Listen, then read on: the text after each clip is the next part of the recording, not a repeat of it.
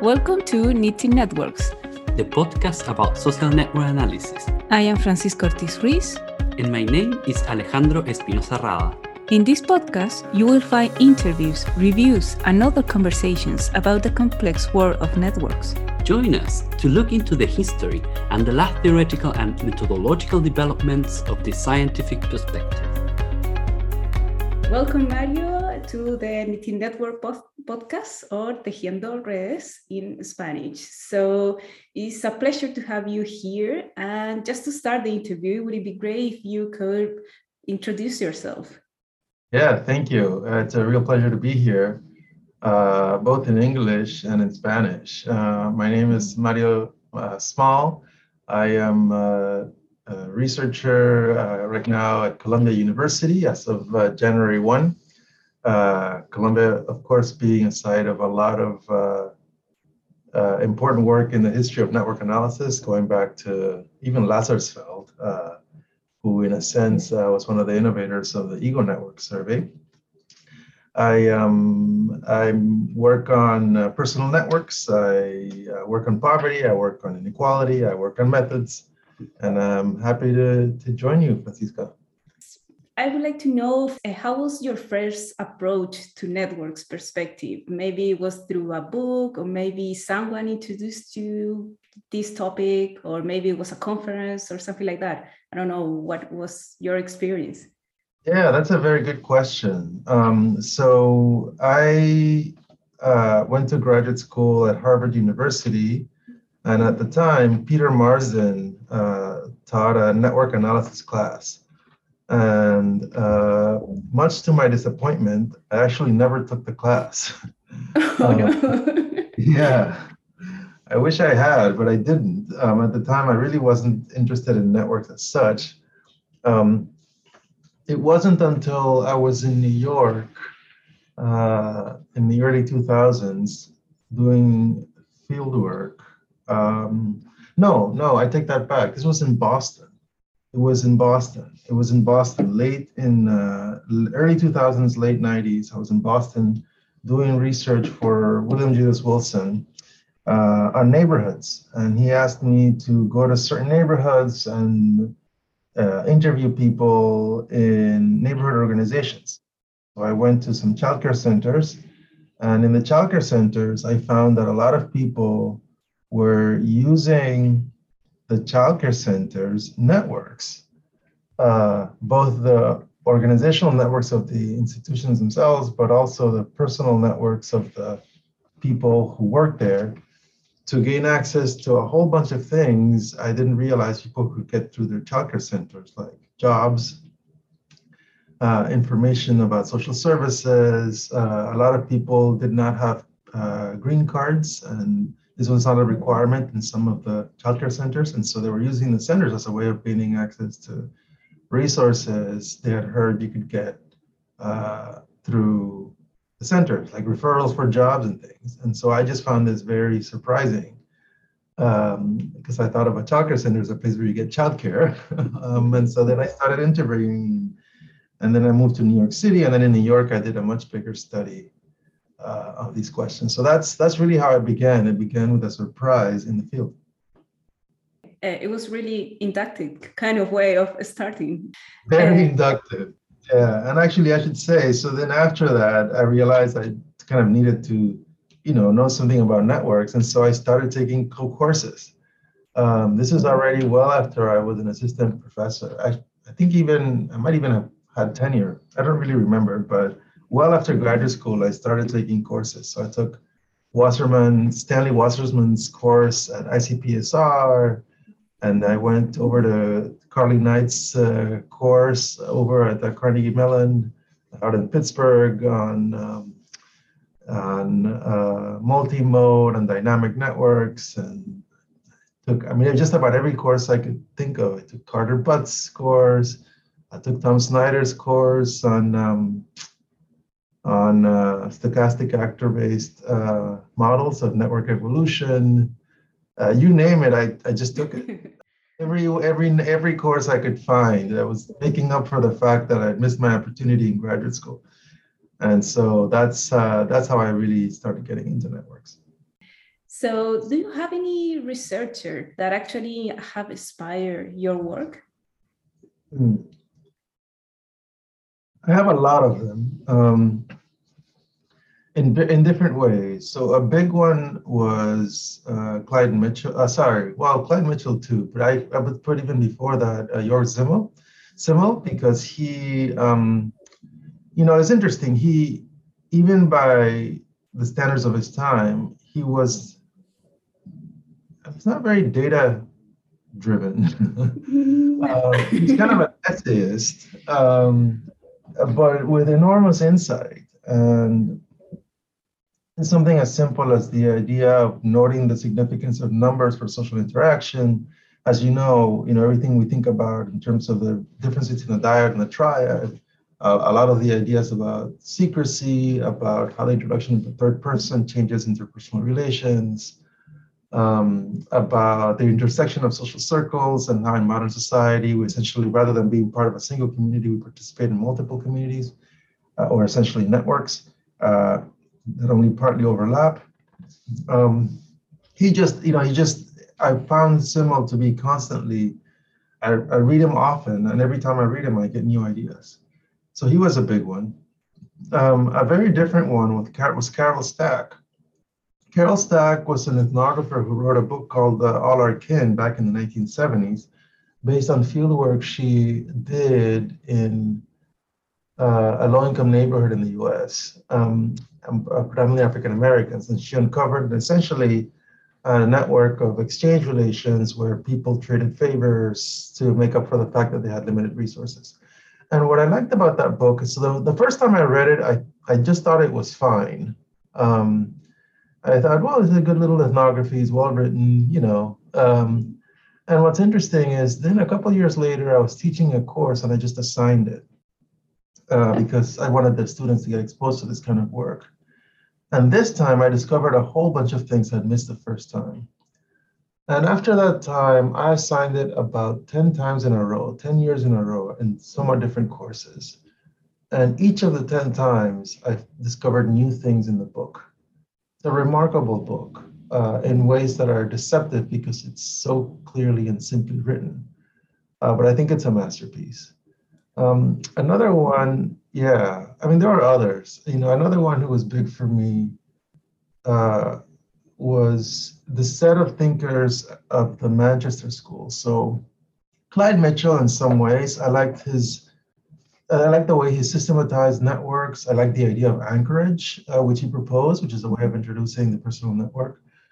But um, several of the Manchester thinkers, I mean, I guess as a school of thought, I really appreciated their analytical clarity, their thoughtfulness about combining fieldwork with graph theory, the idea that you need to understand networks as a structure, but also a structure that's always operating in a particular context.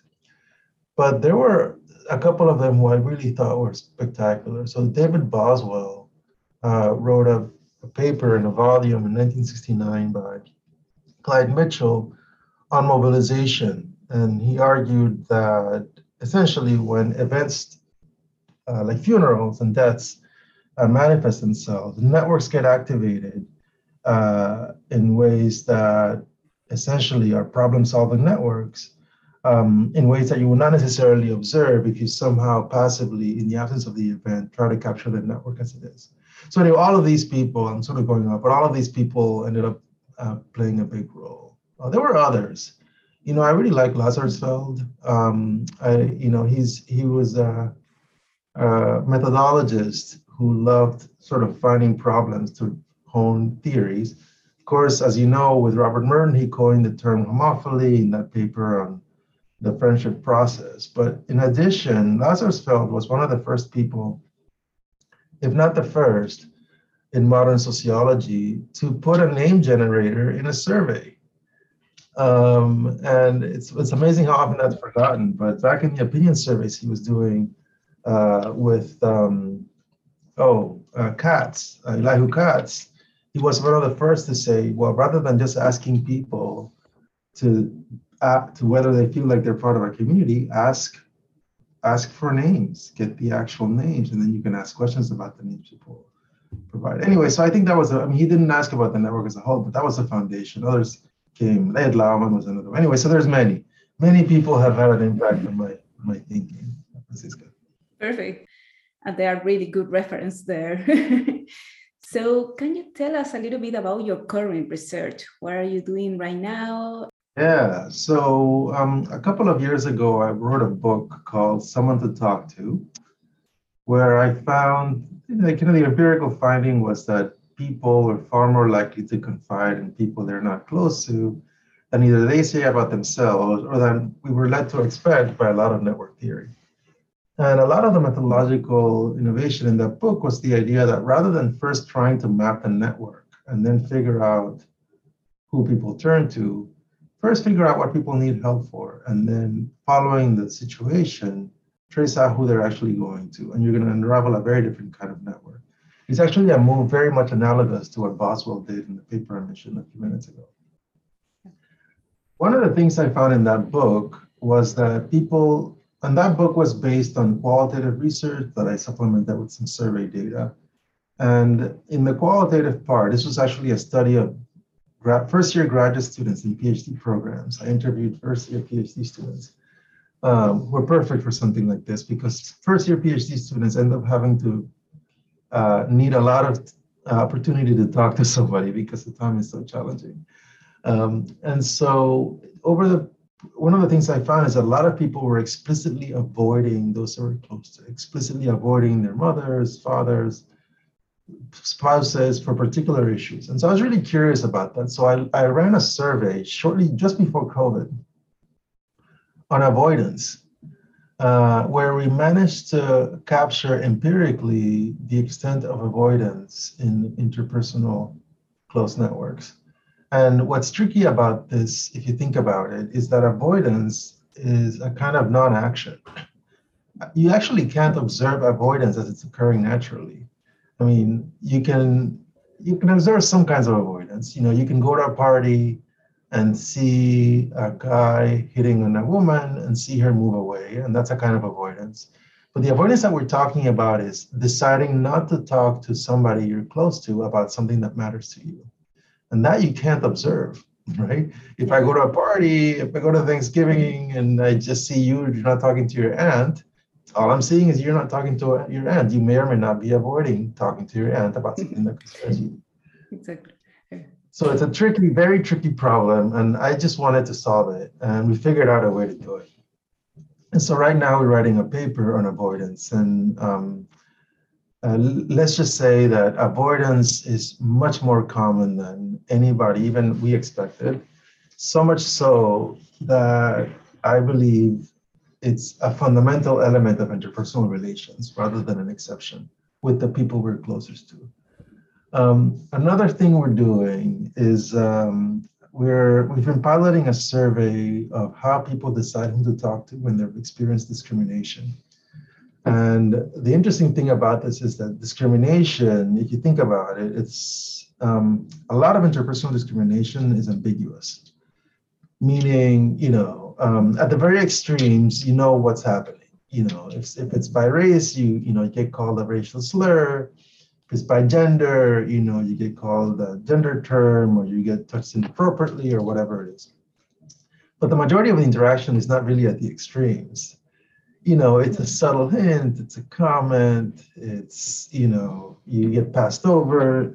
Professor doesn't call you in class. You know, you get told, oh, wow, you know, you're really good at math for a woman. Or, you know, there's things that are right, uh, kind of subtle uh, forms of discrimination is really a lot of what people experience, where it's ambiguous. And so a lot of the way people resolve ambiguity is by talking.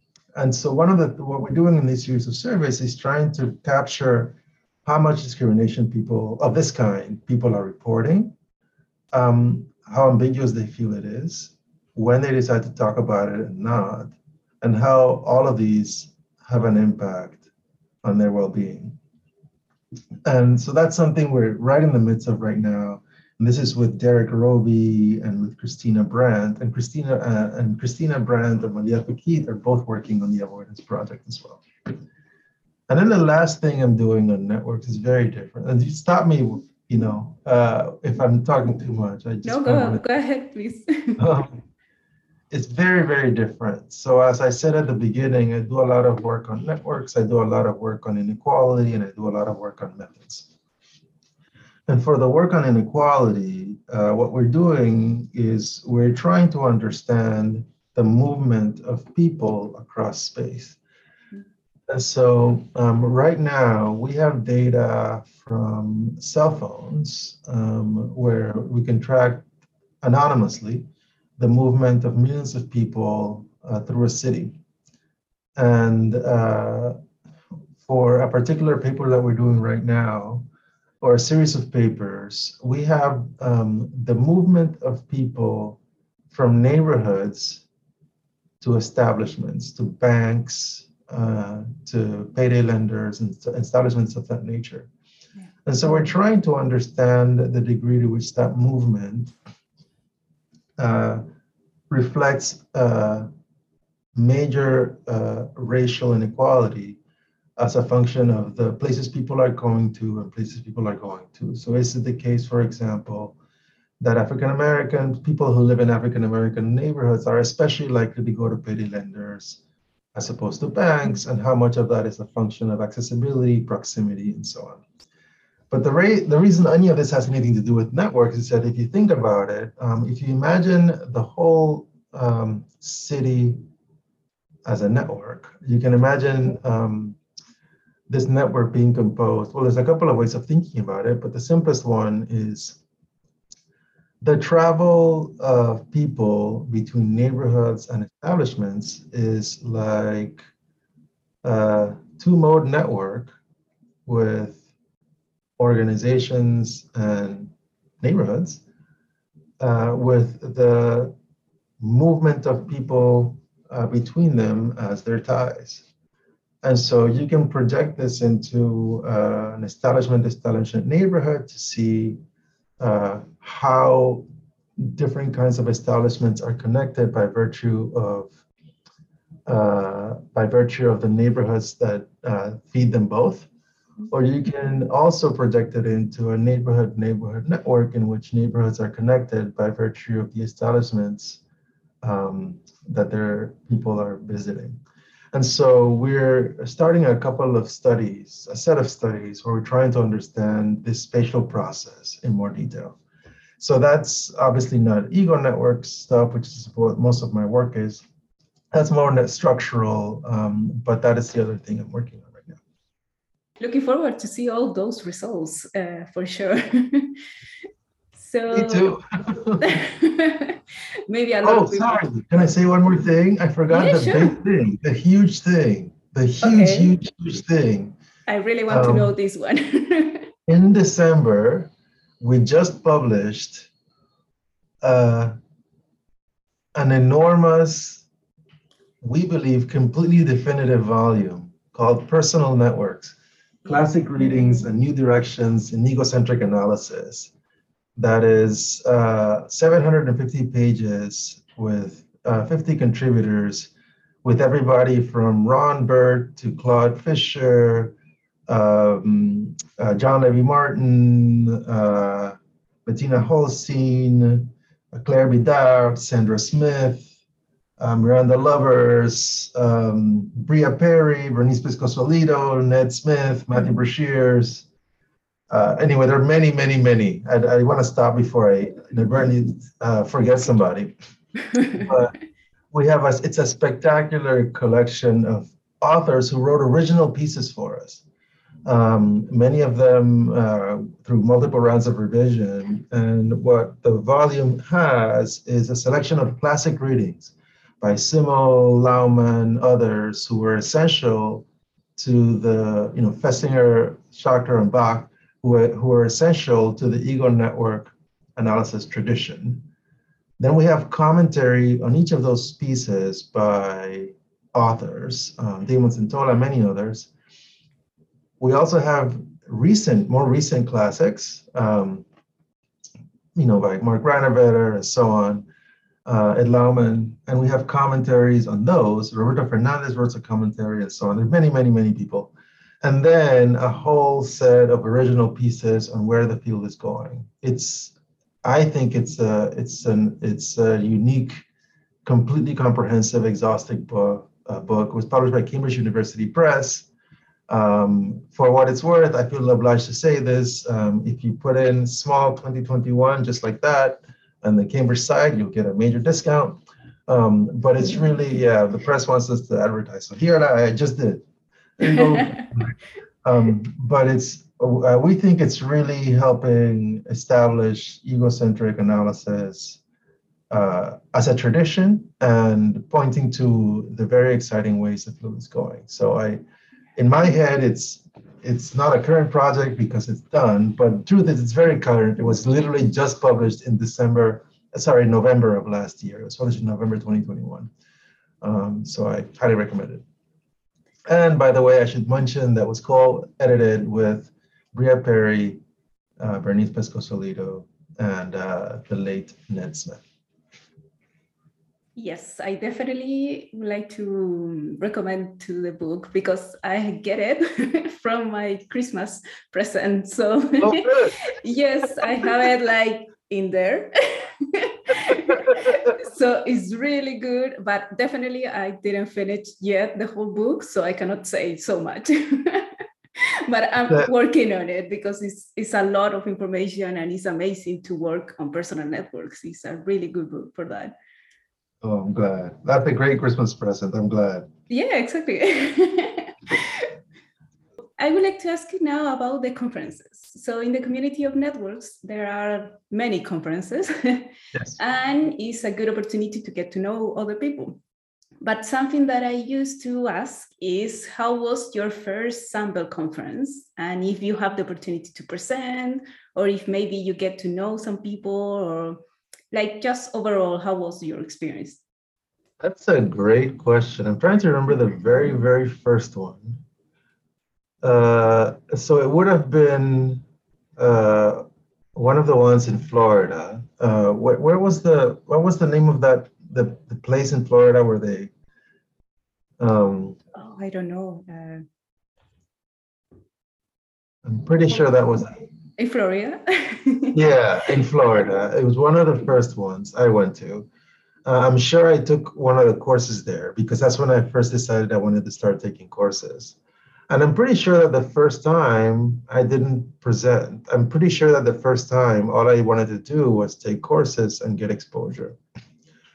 And actually, I think it would have it must have been Ed Laumann who first told me about the conferences. Ed Laumann was my colleague uh, for eight years when I was at the University of Chicago. And uh, he was a phenomenal colleague. He, he actually read a lot of the uh, unanticipated gains and gave me uh, great feedback on it.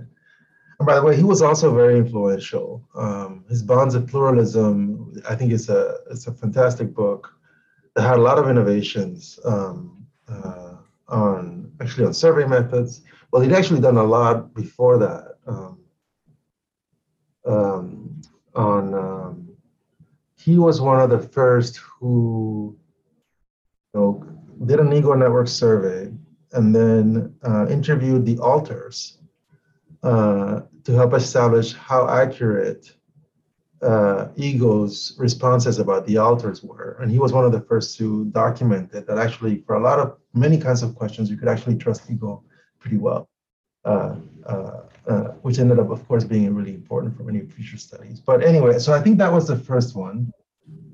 All I remember is lots of partying and it was a much more relaxed atmosphere than the American Sociological Association conference, uh, which ASA was much more intense and more professional. You know, at ASA, everybody's sort of trying to wonder kind of what, what your name tag says and who you are. Uh, at, at, at Sunbelt, it was more like drinking, talking about ideas. Uh, so that was my first impression from that first session. I actually liked the poster sessions quite a bit. And then anyway, then after that, I started submitting and then I presented and I always found the presentations, again, much more stimulating. So the feedback I got on, on the papers uh, was much more stimulating. I still remember, for example, This is for a paper I published in 2015 with Peter McMahan and Bonnie Deeds. Uh, sorry, now Bonnie Deeds Pamphile. Uh, we presented that paper. This was a paper on, um, on network evolution and how the ego network changes as a result of entering new contexts. This is based on the graduate student data. And um, the feedback we got at that conference made a huge difference for the paper, actually. I still remember very clearly. They were really, really thoughtful comments. And that paper was published in 2015 in Social Networks. So I've always found it a really stimulating conference. Um, and, you know, and of course the workshops were very valuable for me um, as I was starting to think about networks in a more serious way. And you know, I was coming in as an outsider, right? I was not trained. You know, my advisors in graduate school were not networks people. I didn't even take a networks course in graduate school. I was very much an outsider, and so getting that exposure was very instrumental for me every time that I have opportunity to go to somewhere, it's like I need to take all the workshops.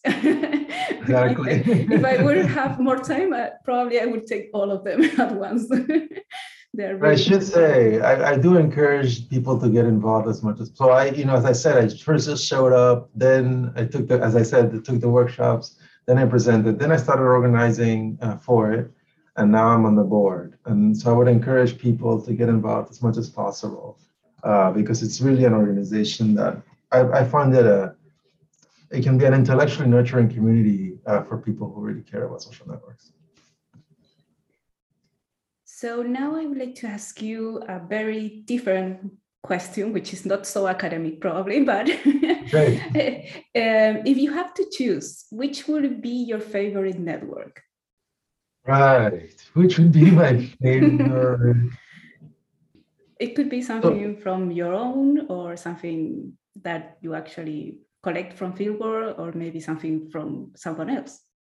Yeah, so one network um, is a network that did not exist before. It was like Boswell's network, or like what I was found in someone to talk to. It emerged in response to a problem.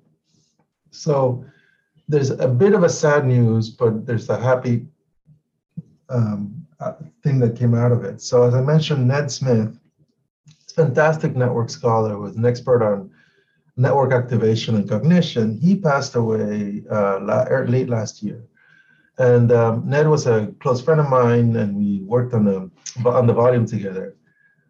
And he passed away from uh, brain cancer. Um, I believe it was glioblastoma, though I'm sure I'm mispronouncing it. And now, what's interesting is he was diagnosed. I want to say three years ago. Um, and when he was diagnosed, they gave him six months. Exactly. And so, well, how did this happen? So, what was interesting is that um, it might have actually been more than three years ago. Anyway, what was interesting is that the minute he was diagnosed, uh, appropriately given his own work, a huge network was activated all of a sudden, all sorts of people who knew somebody who knew somebody who knew an expert neurosurgeon in Germany, or somebody who knew the expert on this particular type of, of, of cancer, etc. All of a sudden, people from all over the world who only knew somebody uh, very distally, who knew somebody who knew Ned, um, were sending information, were asking for the for the um, MRIs to examine them. We're providing a whole bunch of feedback. And then separately from that, a whole bunch of friends and friends for raising funds, bringing soup, uh, sending money from all over the world, etc.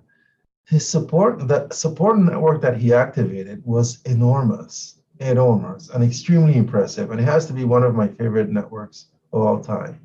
In fact, at the beginning, he was so impressed by this idea that um, he and I had talked about writing a book together, separate from the edited volume.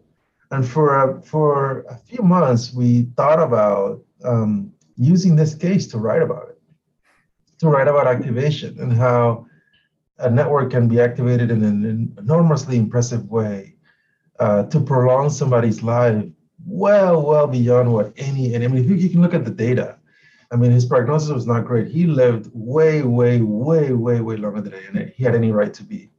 And he would be the first to say a major part of the reason was the network, was the network that was activated in response. So I have to say that has got to be one of my favorite networks, if not my favorite network of any of all time. It had a real impact on the real world, and it exemplified exactly the point that the person who benefited from me and I and many of others have been arguing, which is that networks that are activated in response to a crisis are different from the networks that you can capture a priori. And it's the ones that activate that are activated in response to a crisis that end up having the biggest impact in people's lives. That is an incredible story and incredible network for sure. Ned was special. He was very special. a very special man. It's very it's a joy to be able to talk to him a little bit. Go and read his work. By the way, go and read his paper in our volume. It's spectacular. It's a spectacular paper uh, on cognition. So definitely we're going to add that information in our webpage. we add some references that we talk in the interview. So definitely I'm going to add those in there for sure. Fantastic. Fantastic. So just to the last question that I have for you is if in your opinion, which are the following challenges to the network's perspective? Yeah, which are the coming challenges? This is a great question. Um, and it's a question we spent a lot of time thinking about in the context of that volume. Um, so um, I think there are several. Um, one of them has to do with, and I know this is not what people might expect, but it has to do with theorizing.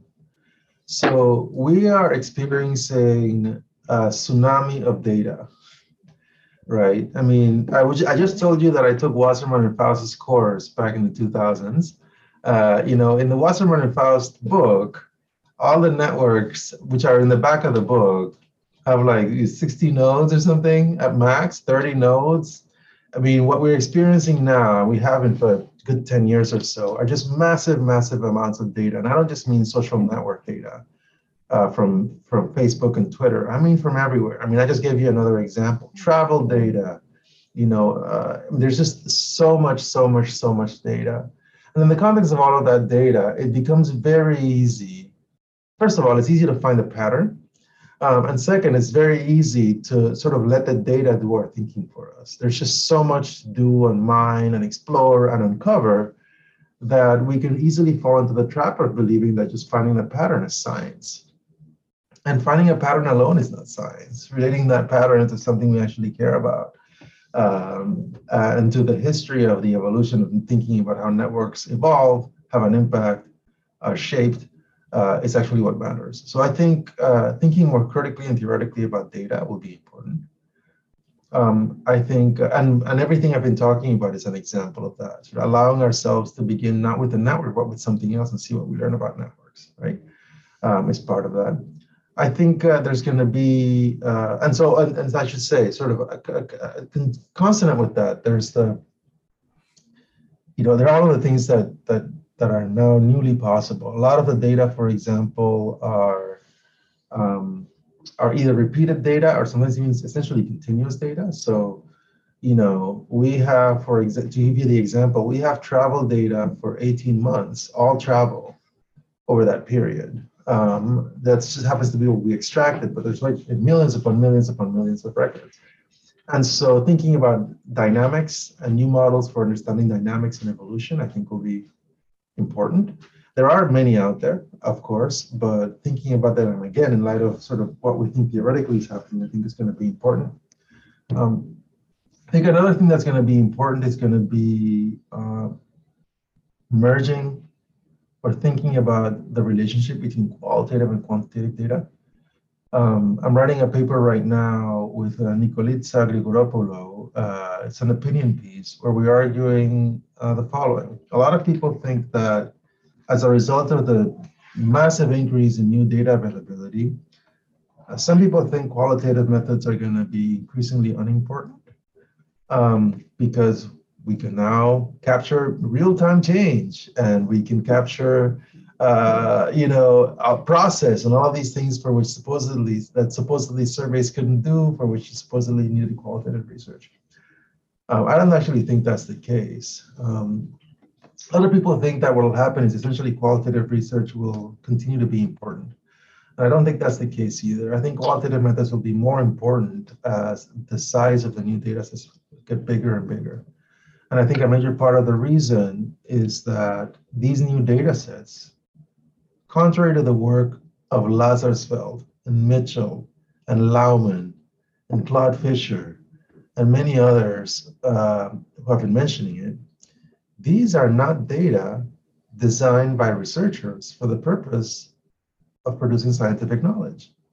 These are data produced by companies, governments, etc., for their own purposes, with their own intentions that we happen to be extracting for the purpose of science.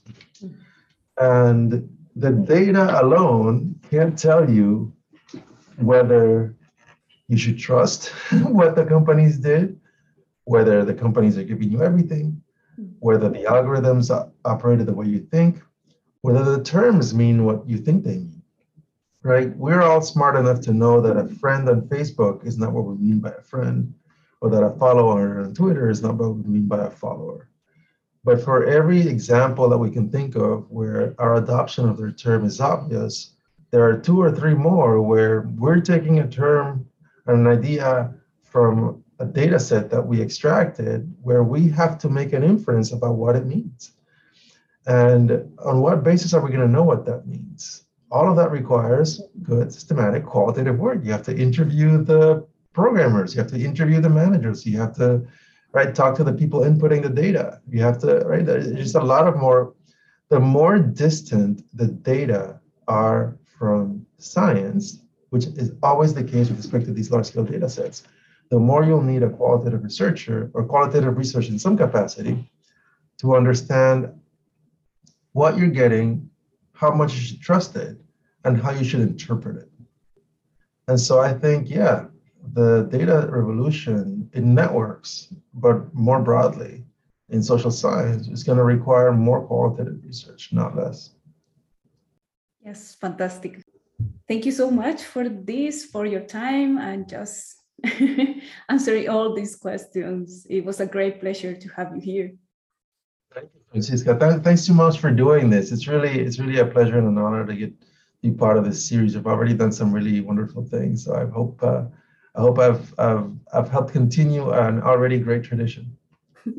Thank you. This was today's chapter. We hope that you enjoyed it.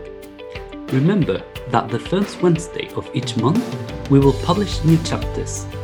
Also, you can always send us suggestions and ideas to our emails. We hope that you heard us again, and in that way we can continue knitting networks.